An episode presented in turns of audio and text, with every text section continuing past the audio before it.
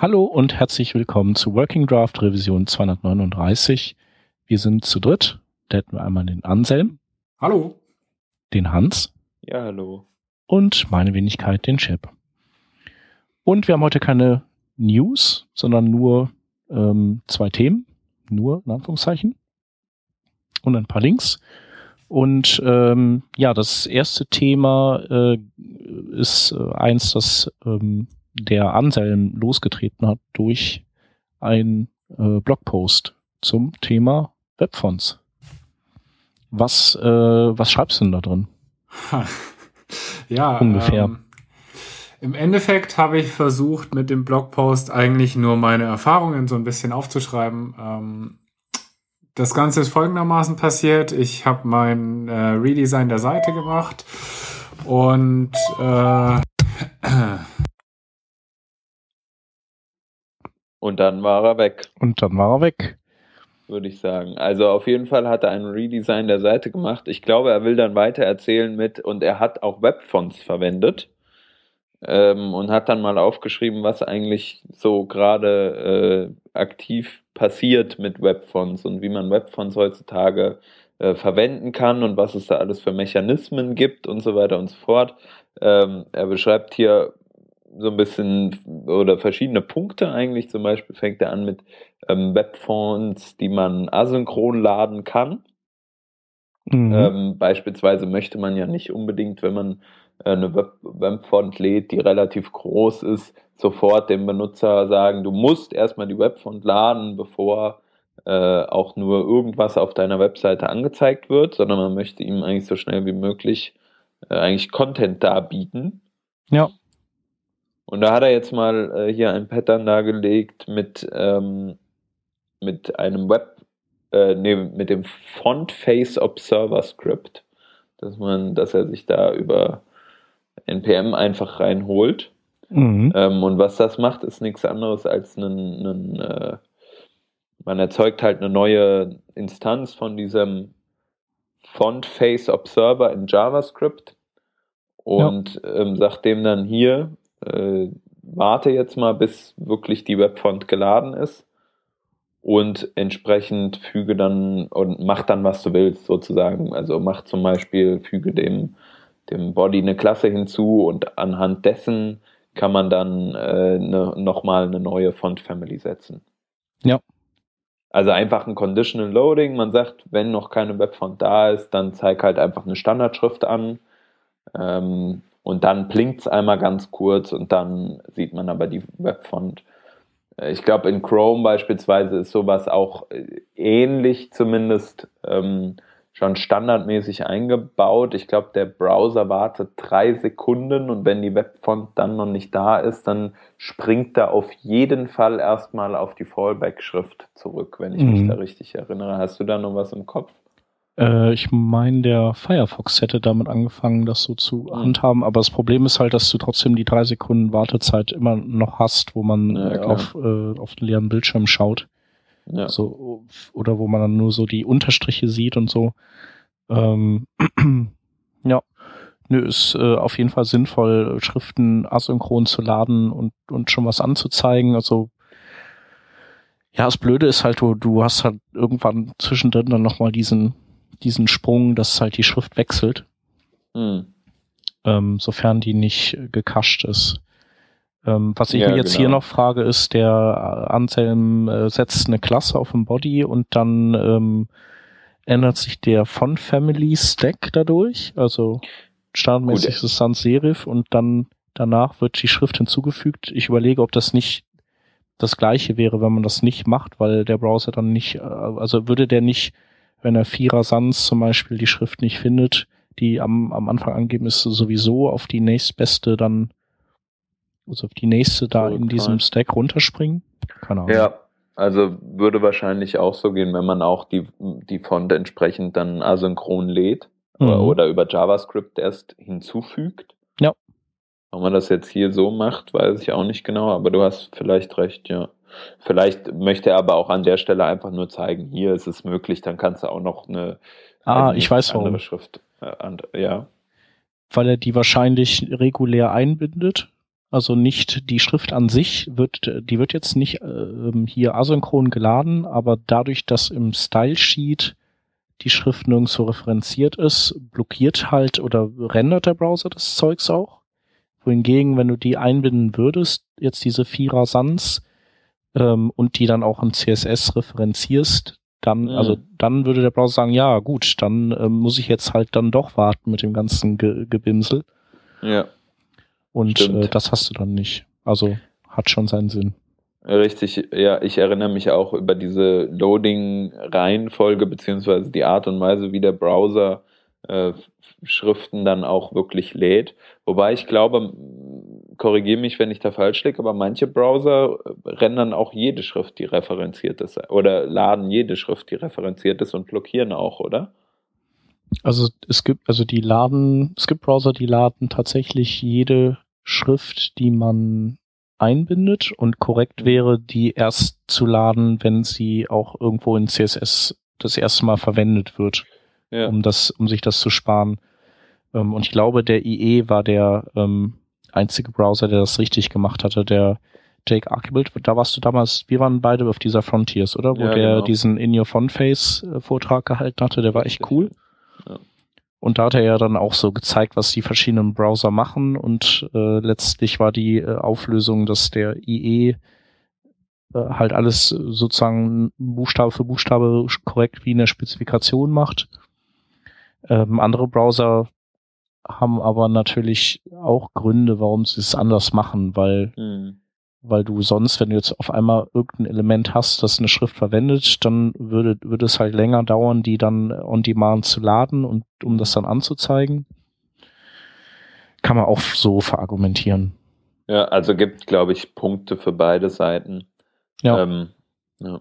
Ich glaube, also eine Sache, die ich noch zu diesem asynchronen Laden sagen wollte, ist auf jeden Fall, die Tatsache, dass es da ja auch noch andere Loader gibt, zum Beispiel äh, Google hatte mal irgendwie für diese Google-Font-Geschichte ähm, so einen standardmäßig asynchronen Loader drin ähm, und Types, mit TypeScript zusammen entwickelt irgendwie. Ähm, ich glaube, das war sowas ähnliches wie dieser Font Face Observer. Das habe ich auf jeden Fall früher mal genutzt. Ähm, und hat die, die ähm, Filament Group hat auch irgendwie sowas bestimmt sich gebastelt, oder? Ich meine, die hätten auch noch irgendwas. Die, okay. ja, die kann man immer ansteuern für so Geschichten. Das weiß ich jetzt nicht auswendig, aber bestimmt, die haben ja, ja so in dem Bereich machen die ja einiges. Ja, und ich glaube, es gibt auch einen ganz guten Vortrag von einem von denen, das ist der Zach Leatherman. Mhm. Der hat auch mal so äh, über Fonts einen schönen, also können wir ja auch mal verlinken. Ja, sehr gern. Eine Sache, die du eben angesprochen hast, ist diese, dieser äh, Flash of Unstyled Content oder ist Unstyled Text vielmehr. Ähm, nämlich dass, wenn man die Technik verwendet, der Anselm hier anpreist, nämlich dass man erstmal Sans Serif setzt und dann im Nachgang eine andere Schriftart drauf äh, hinzufügt wartet man ja, sagen wir mal, unter Umständen vielleicht drei Sekunden, bis dann wirklich mal was oder die richtige Schriftart angezeigt wird. Und dadurch passiert es natürlich, dass man einen, ähm, einen Reflow an dieser Stelle triggert, nämlich dass das komplette Layout nochmal ähm, nochmal komplett neu ausgelegt werden muss vom Browser. Und da sagt er jetzt hier, man kann ähm, man kann auch eine Eigenschaft dafür von, von CSS verwenden, um genau dem entgegenzuwirken, nämlich indem man sagt, man setzt die Eigenschaft Font Size Adjust und äh, entsprechend gibt dann einen entsprechenden Wert an, ähm, wenn eine Schriftart zum Beispiel eigentlich größer rendert als zum Beispiel die Standardschriftart. Äh, das kann ganz praktisch sein, wenn man zum Beispiel eine große Schriftart nutzt eigentlich, die, die sehr groß rendert und äh, der, die Standardschrift aber eigentlich kleiner ist, dann kann man da ähm, ein bisschen, bisschen dran spielen. Und auch von der Laufweite vom Text kann man beispielsweise über Letter Spacing da dann äh, sagen, also die Eigenschaft Letter Spacing oder auch, mir fällt jetzt noch ein Word Spacing, was er jetzt hier, glaube ich, nicht genannt hat. Ähm, oder war das Word Spacing? Ja, ne? Gibt's auch. Äh, Letter Spacing. Ja, aber es gibt auch noch Word Spacing. Word Spacing gibt's auch, genau. Äh, ja, gibt's auch.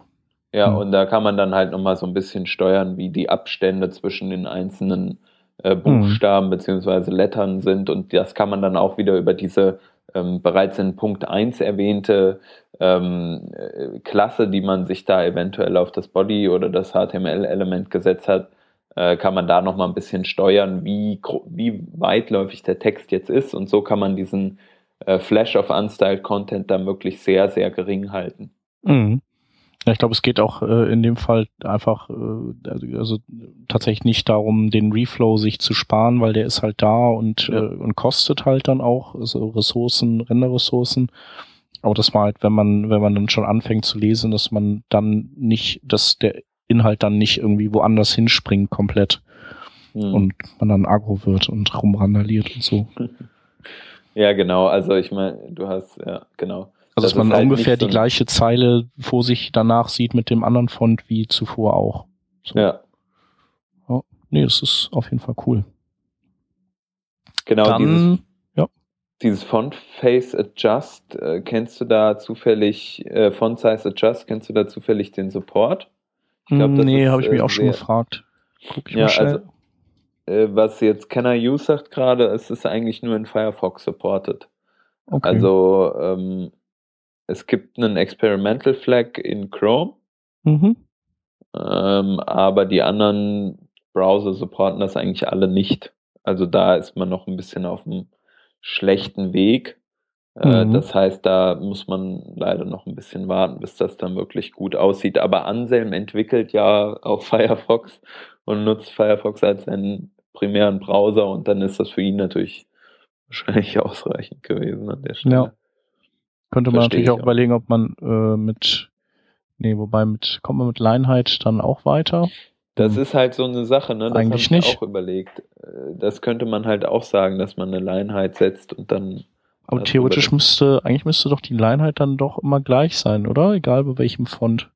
Oder nicht? Ja, in der Theorie schon. Also, also habe ich dann auch Quatsch erzählt, dass man dann irgendwie in der Zeile verrutscht. Also es, es könnte höchstens sein, dass man dann nicht mehr dieselbe Zeile sieht, weil einfach die die Laufweite der Buchstaben größer ist. Also mhm. könnte man eigentlich nur mit Letter Spacing schon ans Ziel kommen, ne? Ja, die Sache ist halt, wenn du eine Leinheit zum Beispiel, ich überlege gerade, 1.4 oder sowas definierst.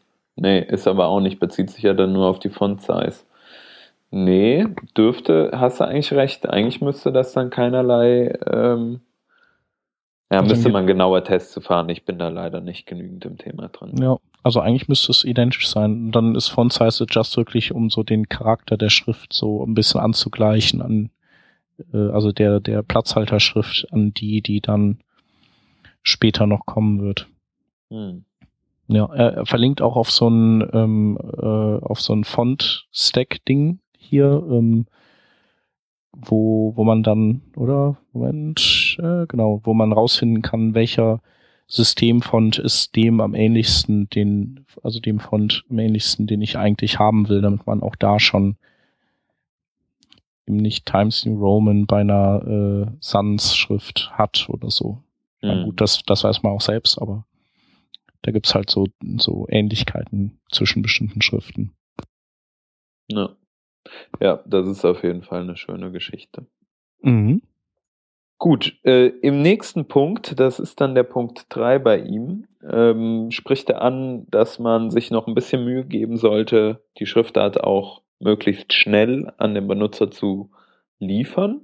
Und da gibt es ja diese, diese Browser-Hints, oder wie heißen die genau? Äh, ja, eigentlich, ja, kann man, kann man so nennen. Also ja. Genau, also es sind, man sagte eigentlich im, im Header eines HTML-Dokuments hier, demnächst wirst du eventuell mal folgende Resource brauchen, lade die doch schon mal vor oder such dir doch schon mal einen DNS-Server oder sowas in der Art.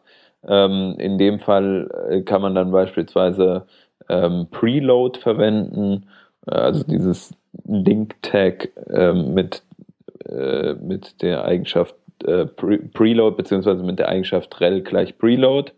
Und dann gibt man noch die Source an und das ist dann zum Beispiel eine WOF-Font. Ähm, das funktioniert nur mit WOF-Fonts oder wie ist das hier? Äh, nee, es, äh, also es sagen wir mal so, der, der Artikel schien wohl ursprünglich so zu sein, ähm, weil das hat er oben drüber korrigiert, dass er nicht ähm, Preload sagt, sondern Prefetch. Das gibt's ja auch. Ähm, und äh, Prefetch gibt's ja schon eine ganze Weile. Das kann ja der Firefox schon ganz schön lange. Also seit der 3.5er oder so. Ähm, und äh, Preload ist was äh, recht Neues. Und bei Prefetch sagst du dem Browser, das sind äh, Dinge, die kannst du laden, wenn, wenn hier alles durch ist auf der Seite. Also Dinge, die erst auf der nächsten zu besuchenden Seite relevant sind. Ähm, und das ist ja nicht das, was man hier will. Also man will ja für die aktuelle Seite einen äh, Hinweis an den Browser direkt zu Beginn geben, dass da eine Schriftart benötigt wird. Und ähm, er hat, aber man muss sich dann leider Gottes für eben ein bestimmtes Schriftenformat dann auch entscheiden. Und äh, er hm. äh, empfiehlt dann eben WoW zu nehmen, weil also dass die die alte Erklärung war, weil Browser die Prefetch können, die können halt auch alle WoW. Und dann passt das auch zusammen. Also andere Browser, die Prefetch nicht können, äh, die würden das dann auch nicht verstehen und dann würden die auch nicht äh, eine WoW-Schriftart laden, die sie dann auch nicht verstehen würden. Ähm, jetzt äh, hat er das aber geändert auf äh, Preload. Ähm, Preload ist eben dann das, was äh, Dinge vorlädt, die in der Seite selbst passieren sollen. Und ich kann da ergänzen, dass äh, also der Support eher schlecht ist momentan, der kommt noch. Ähm, aber man kann auch Subresource nehmen. Das wird von Chrome unterstützt und ja. von IE 11 und Edge. Das muss er wohl dann nochmal ergänzen. Ja, genau. Und dann erwähnt er noch, dass WoW 2 auch cool ist. Ähm, das ist ja dann, WoW 2 ist ja wie WoW. WoW ist ja letztendlich nichts anderes als äh, TrueType-Fonts, die ähm, ZIP komprimiert sind, aber mit ähm, dem klassischen gzip und es gibt dann ja zu gzip kompatibel ähm, dieses, ähm, was war das, Zopfli äh, mhm. äh, von Google erfunden und äh, die nennen diese Kompressionsverfahren nach äh, Gebäcksorten, nach schweizerischen. Und äh, jetzt haben die ganz oder relativ neu noch Brotli rausgebracht. Und genau. äh, dieses WoW 2 ist dann äh, Brotli komprimiertes T äh, TrueType Font und, und damit eben nochmal 30 Prozent kleiner. So. Ähm, ich habe ja bei so Fonts, äh, mache ich das dann eher nicht so mit diesen Pre Preload-Hints, weil ich äh, die, äh, diese Preload-Hints meiner Meinung nach eher was bringen für Ressourcen, die sich ähm, oder die sich erst spät auf der Seite entdecken lassen. Und also wenn man zum Beispiel hingeht und Skripte in den, in den Fußbereich des HTML setzt, damit die äh, non-blockierend sind, ähm, dann hat der, kann der Preparser oder der Ressourcenscanner des Browsers das Ding unter Umständen erst sehr spät finden und dann, dann dauert das halt eine Weile, bis das JavaScript geladen und initialisiert ist. Und ähm, Alternative ist halt, dass man es in den Kopf packt mit Defer oder so. Und das gleiche gilt für Schriften, die sind auch im Kopf und die, die findet der Browser sowieso total schnell. Ähm, weil er relativ schnell auf sie stößt. Deswegen weiß ich nicht, ob man die braucht. Meine Regel ist immer, dass ich diese Font-Deklaration aus dem CSS raus in äh, Style-Tags in den Kopf packe. Hm. Weil ich mir dann, weil der Browser sich dann diesen einen Hop spart. Also ja. so quasi so, oh, ich brauche eine CSS-Datei, die hole ich mir jetzt. La la la la la, holt sich die, guckt da rein, oh, ich brauche eine Font-Datei, die ja, muss ich jetzt auch noch genau. holen. Ja, und was man auch machen kann, äh, wenn man jetzt äh, HTTP 2 benutzt oder Speedy, dann kann man äh, Server-Push aktivieren und bestimmte Ressourcen äh, mit dem HTML bundeln und äh, dem Client sozusagen als komplett geschnürtes Ding entgegenschmeißen. Und da könnte man dann auch eben die oder einen, den wichtigsten Font mit inkludieren. Also Dokument, CSS und den wichtigsten Font, die in Dreierpaket zusammenschnüren und dann per Server-Push direkt ähm, dem Browser in the face geben. Jo. Ja. Bedarf aber dann wieder Konfiguration auf Serverseite, ne? Ja, genau. Also bei, ja, doch schon. Also es gibt, äh, gibt Server wie den, äh, den Jetty, den, der ist aber Java. Hey, super, freut uns. aber der ist halt so selbstlernend. Das ist auch cool. Mhm. Also der merkt halt ein äh, Client, der, der diese Seite abruft, der will immer die CSS-Datei und den Font. Mhm. Dann könnte ich die doch eigentlich direkt drüber schicken. Ja, das ist geil. Das müsste dann noch bei anderen Servern auch installiert werden.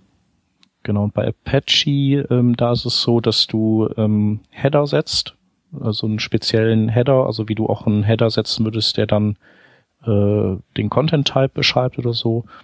Und ähm, den interpretiert der eben, da, also da schreibst du dann rein, welche Ressourcen du möchtest und den äh, interpretiert er oder da weiß er dann, ah, okay, das sind alles Referenzen auf Dateien, die ich mit packagen soll in diesen Server-Push.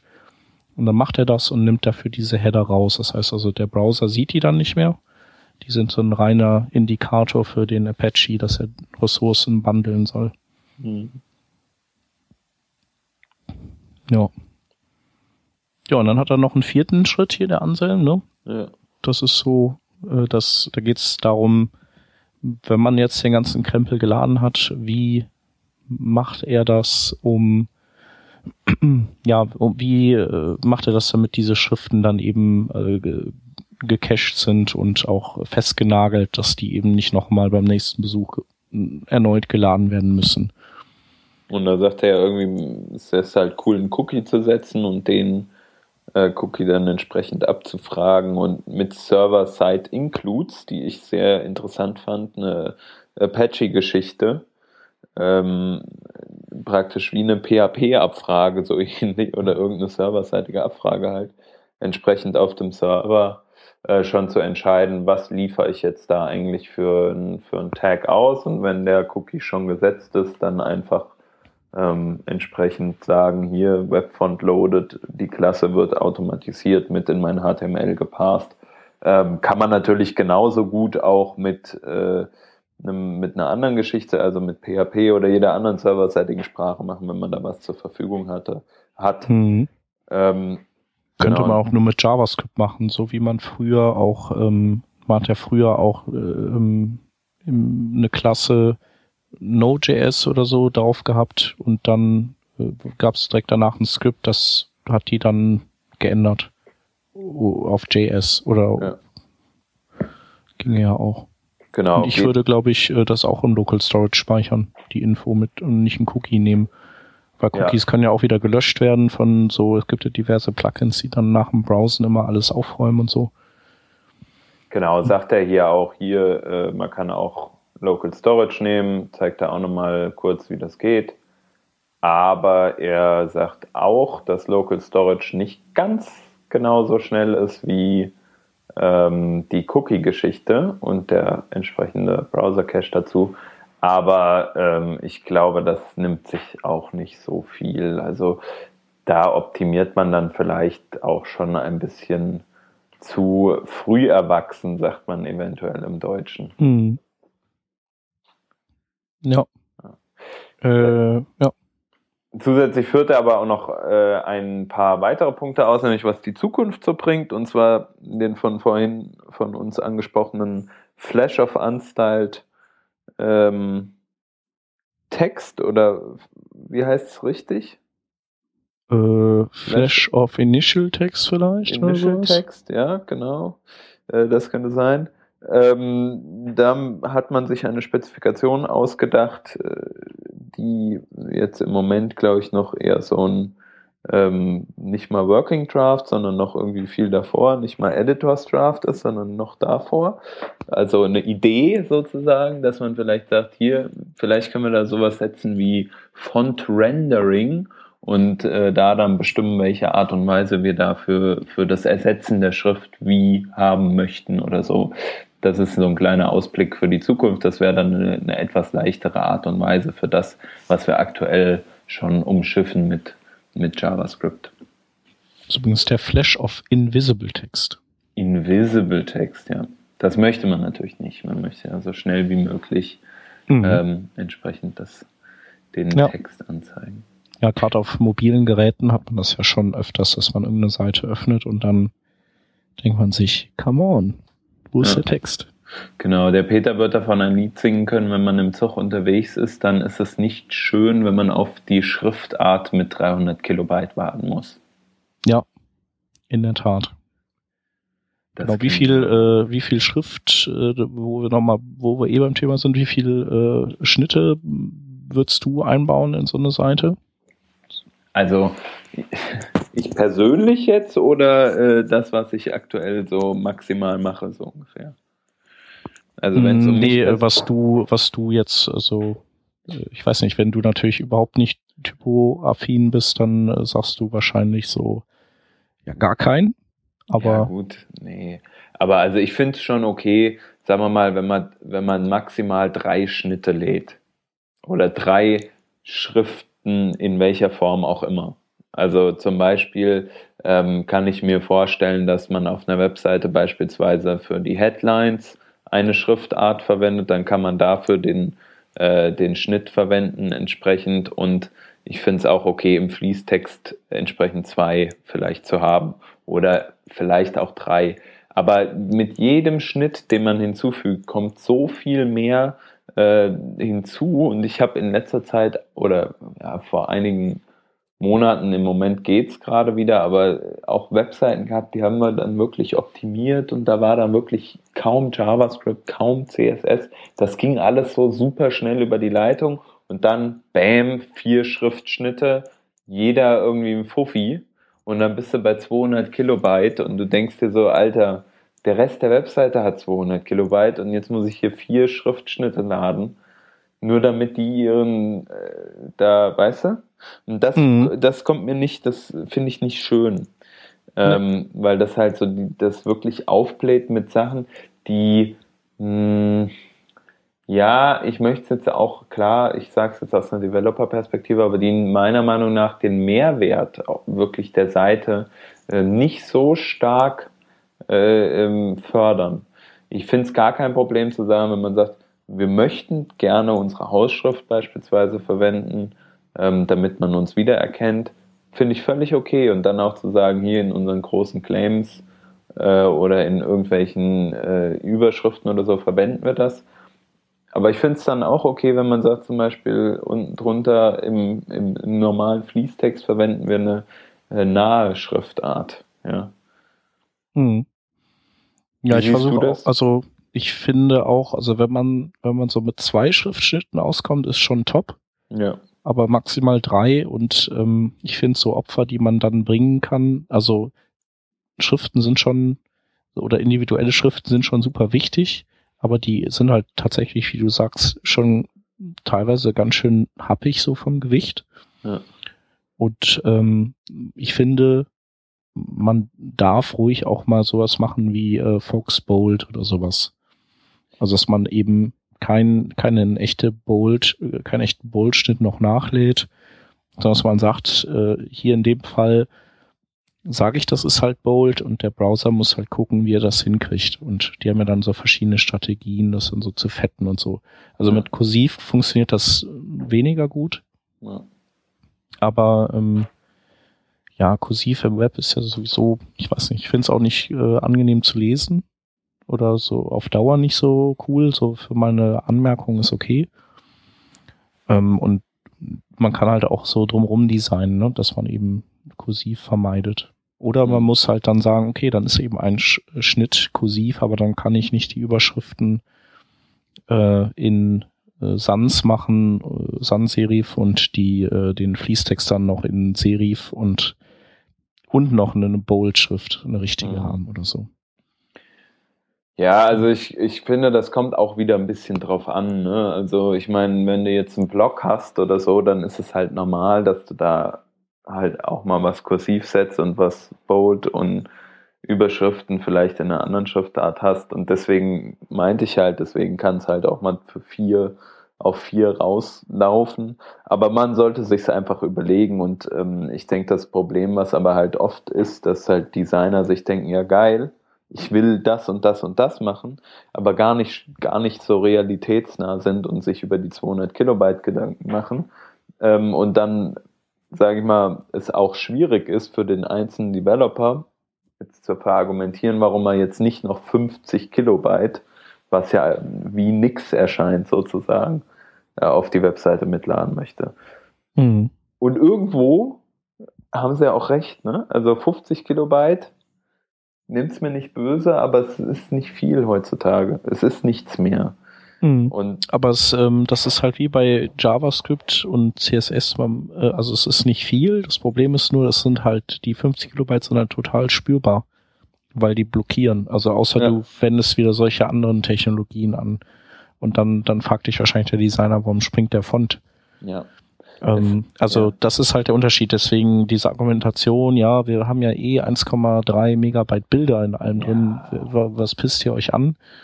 Ähm, das ist zwar so äh, faktisch richtig, aber diese Bilder, die werden halt einfach nachgeladen und die werden dann progressiv geladen.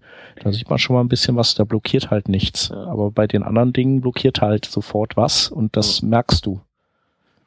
Und darum ist es, ist es halt so ein äh, empfindliches Terrain wo jedes Kilobyte dann irgendwie doch wehtut.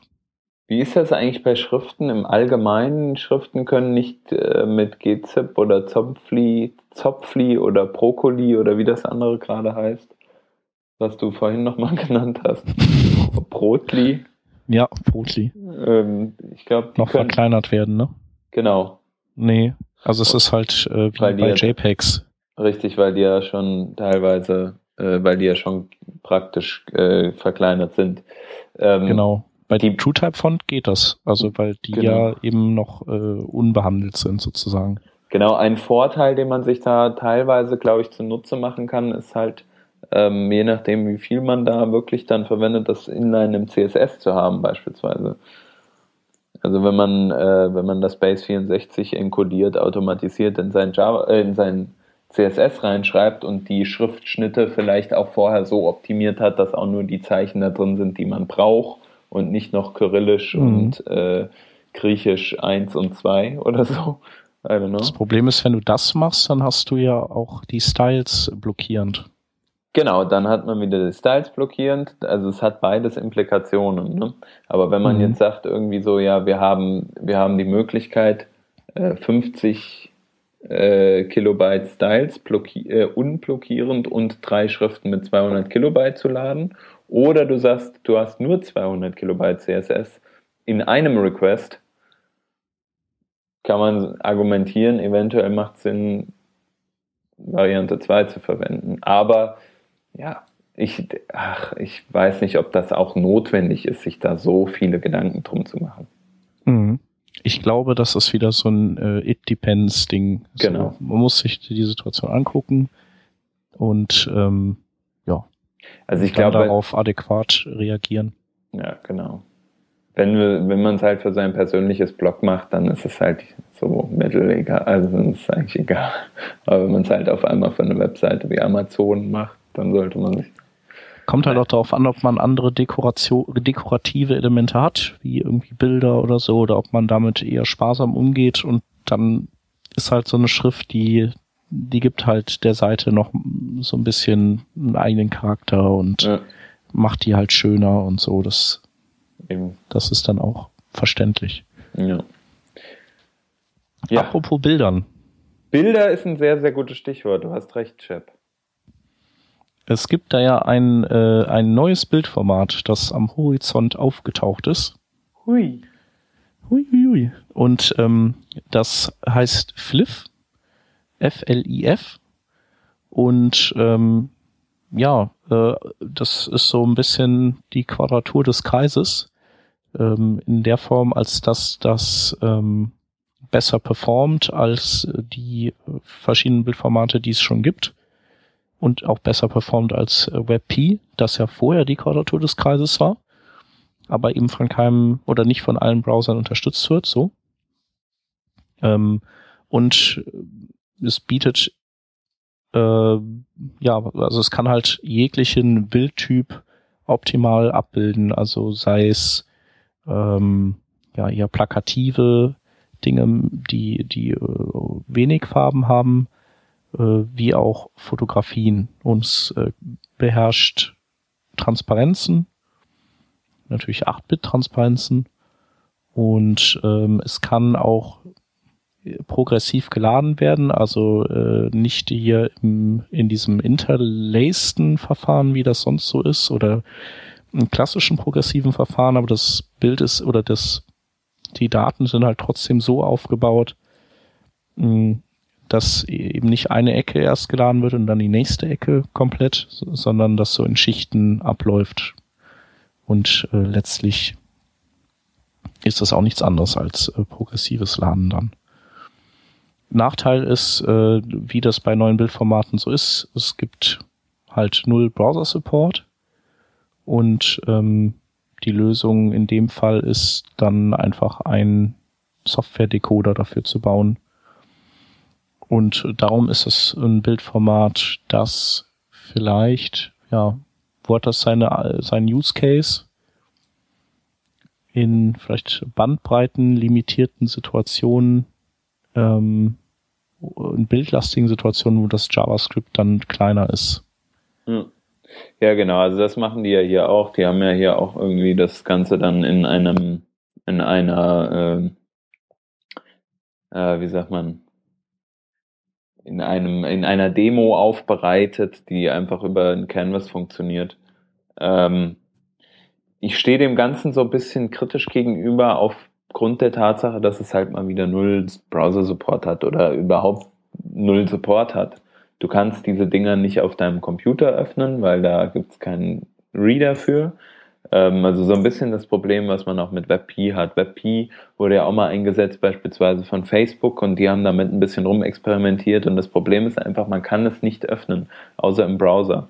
Und ähm, ich glaube, solange, solange da nicht eine größere Adaption stattfindet, hilft uns das gar nicht weiter. Oder siehst du das anders? Mhm.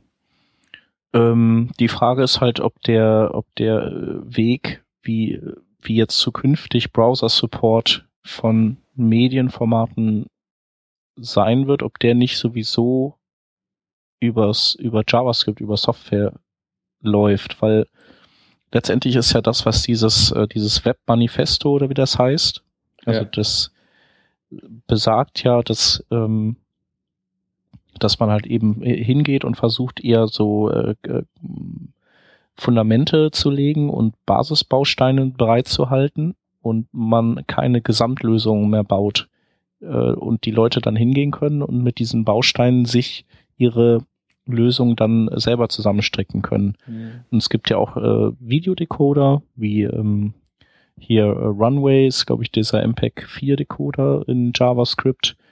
Ähm, und dann gibt's gibt's hier von dem Typen, der auch ähm, diese äh, Game Engine Phaser, hieß die, glaube ich, gebaut hat, gibt's einen MPEG 1 Decoder mhm. in JavaScript. Also ähm, die Leute fangen sich halt, äh, fangen halt an, sich die, äh, den Support selber zu bauen. Ja, genau, ja. Und vielleicht auch mit so ASM.js und dann WebAssembly und so wird das Ganze auch richtig performant und da muss man halt nur gucken, dass, wie das JavaScript noch schnell zum Kleinen kommt. Und vielleicht wird das, die, wird das in Zukunft einfach alles so laufen. Außer in CSS vielleicht. Ja, hm, ich war, ich weiß es noch nicht. Also ich bin da, ich bin da nicht nachhaltig von begeistert irgendwie. Ich fände es halt geiler, wenn man, wenn man eine einfache Lösung hat, weißt du, und nicht so ein, so was Komplexes. Weil gut, wir beschäftigen uns gedanklich damit. Wir beschäftigen uns auch vielleicht mit irgendwie so äh, ähm, ja, JavaScript-Renderern, die irgendwie dann ein Bild dir in einen Canvas rendern. Aber sonst, wer macht das? Also das machen halt ein paar Nerds, aber wirklich nicht viele. In der Game Engine, wie du sagst, eben, da macht man sowas vielleicht, dass man sagt, ja, okay, dann render ich halt meine Bilder so, aber halt nicht in einem normalen Web-Kontext, oder? Äh, nee, eigentlich nicht. Also man muss natürlich auch einen Use Case haben. Einfach nur so Spaß macht man das nicht. Also mhm. man muss dann schon, und das wird, wird die, werden nicht viele sein. Es gibt ja wirklich nicht viele Leute, die durch die Möglichkeiten von PNG und JPEG nicht irgendwie zufriedenzustellen sind. Ja. Ähm, ich glaube auch, was man ja eigentlich möchte, ist ja auch dem Benutzer irgendwie nur schnelles Feedback geben für das Bild oder schnell was liefern. So, und ähm, in, äh, also als Webentwickler, sage ich mal, Jetzt nicht, wenn man Engine, Game Engine Entwickler ist beispielsweise. Dann möchte man, dann hat man halt ganz, ganz viele andere Probleme, die man auch noch in diesem Kontext lösen muss. Aber für mich jetzt zum Beispiel, der halt irgendwie eine Webseite bauen muss, auf dem ein paar Bilder sind äh, und, und die halt auch noch irgendwie anders geladen werden müssen, ist eigentlich nur interessant, schnell das Bild dem Benutzer zu liefern oder ihm zumindest eine Impression davon zu geben, was das Bild ist. Und ich glaube, was halt manche Plattformen wie beispielsweise Facebook ganz gut machen, sie versuchen erstmal so zu tun, als wäre Content da, jetzt nicht nur als Bild gedacht, ähm, und den dann erstmal äh, darzustellen, beispielsweise in einer Gallery, äh, Gallery auf Facebook hat man vielleicht ein Preview-Bild und wenn man auf dieses Preview-Bild Thumbnail draufklickt, dann ähm, wird das Thumbnail erstmal hochskaliert sieht äh, total blurry aus, aber du hast schon mal diese Impression, dass da jetzt irgendwas kommt gleich und das ist schon mal da. Genauso macht das auch Medium seit neuestem. Medium.com, diese in Anführungsstrichen Blogging-Plattform, äh, Content Creation-Plattform, ähm, die zeigen also auch erstmal eine ganz kleine, schlecht aufgelöste äh, Variante des Bildes. Dann hat der Benutzer erstmal so einen visuellen Effekt so, und das finde ich viel interessanter, solche Konzepte und, ähm, sag ich mal, auch äh, so Media-Server in Anführungsstrichen, die da im Hintergrund stehen, die genau sowas erzeugen, nämlich Bilder in verschiedenen Auflösungen, auch für responsive und so weiter und so fort.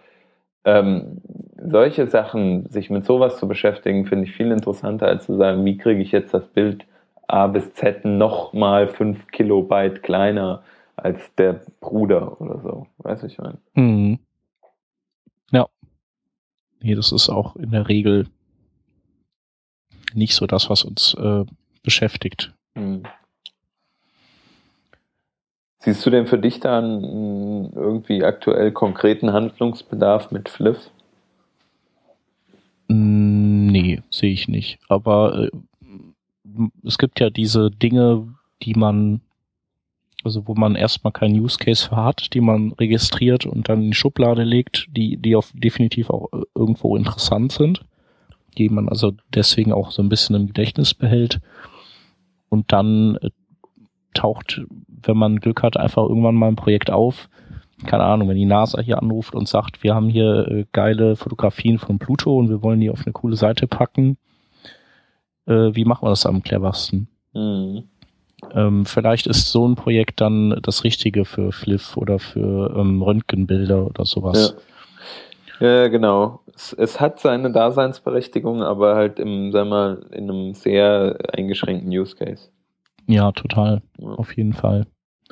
Ja, und ich, ich habe jetzt auch nochmal geguckt, ich weiß auch überhaupt gar nicht, wie ich die erzeugen würde, die Dinger. Weil äh, es gibt keinen Exporter, es gibt auch kein FFmpeg-Bild dafür, also Gibt es nicht so ein Command-Line-Bild-Tool dafür? Mm, ja, stimmt. Die haben das irgendwo, haben sie es erwähnt, ne? Ja. In ihren Tests. Ja, muss ich nochmal gucken. Aber. Müsste man mal, also müsste man sich nochmal eingehen mit beschäftigen. Mhm. Ja. Aber grundsätzlich ist dieses Bildformat-Ding, das ist auch, äh, ist irgendwie alles ein Trauerspiel, auch mit äh, WebP, dass das äh, immer noch nicht in im Firefox drin ist und in anderen Browsern sowieso auch nicht. Hm. Ja, ich verstehe das auch nicht so ganz. Ist es denn nicht im Firefox auch nicht drin? Weil die supporten ja zumindest das, das Videoformat von, äh, also dieses hm. WebM. Nee, also es ist äh, da auch nicht drin. Das ist auch echt äh, komisch. IE oder Edge, die ähm, sind ja gerade dran, WebM-Support in Edge einzubauen, aber eben auch nicht WebP. Ja. Warum? Ich weiß es nicht.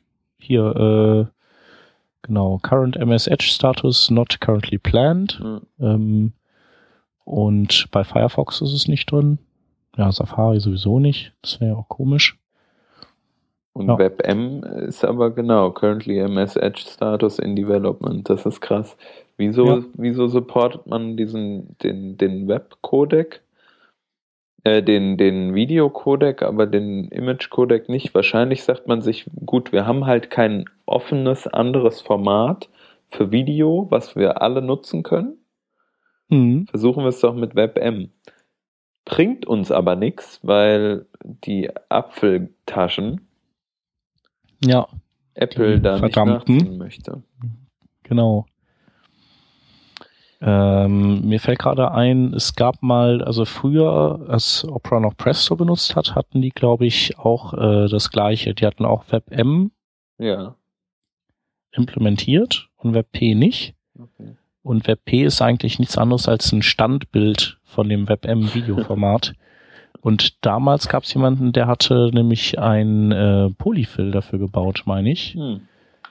Und der hat das auch nichts an, nicht anderes äh, gemacht, als dass der ähm, eine Canvas aufgezogen hat und dann da, Webpi, da. Da haben wir's. Ich glaube, wir haben es auch damals mal vor 730 Jahren verlinkt. Ja. Ja, genau. Und auch Firefox wird da unterstützt. It should work in all browsers that support WebM Video. Dann äh, packen wir das einfach mal in die Schaunotizen rein. Also es ist echt schon uralt, das Ding. Und der macht es halt so, dass er wirklich ein Standbild, also äh, sozusagen rendert mit einem WebM Video Player. Es ist ganz schön gaga. Aber das, da sieht man mal, wie das, wie einfach das wäre. Also der, wenn man schon WebM hat, wie einfach das wäre, WebP auch noch zu aktivieren. Ja. Ja, vielleicht haben die da, also sind es politische Gründe da. Ja.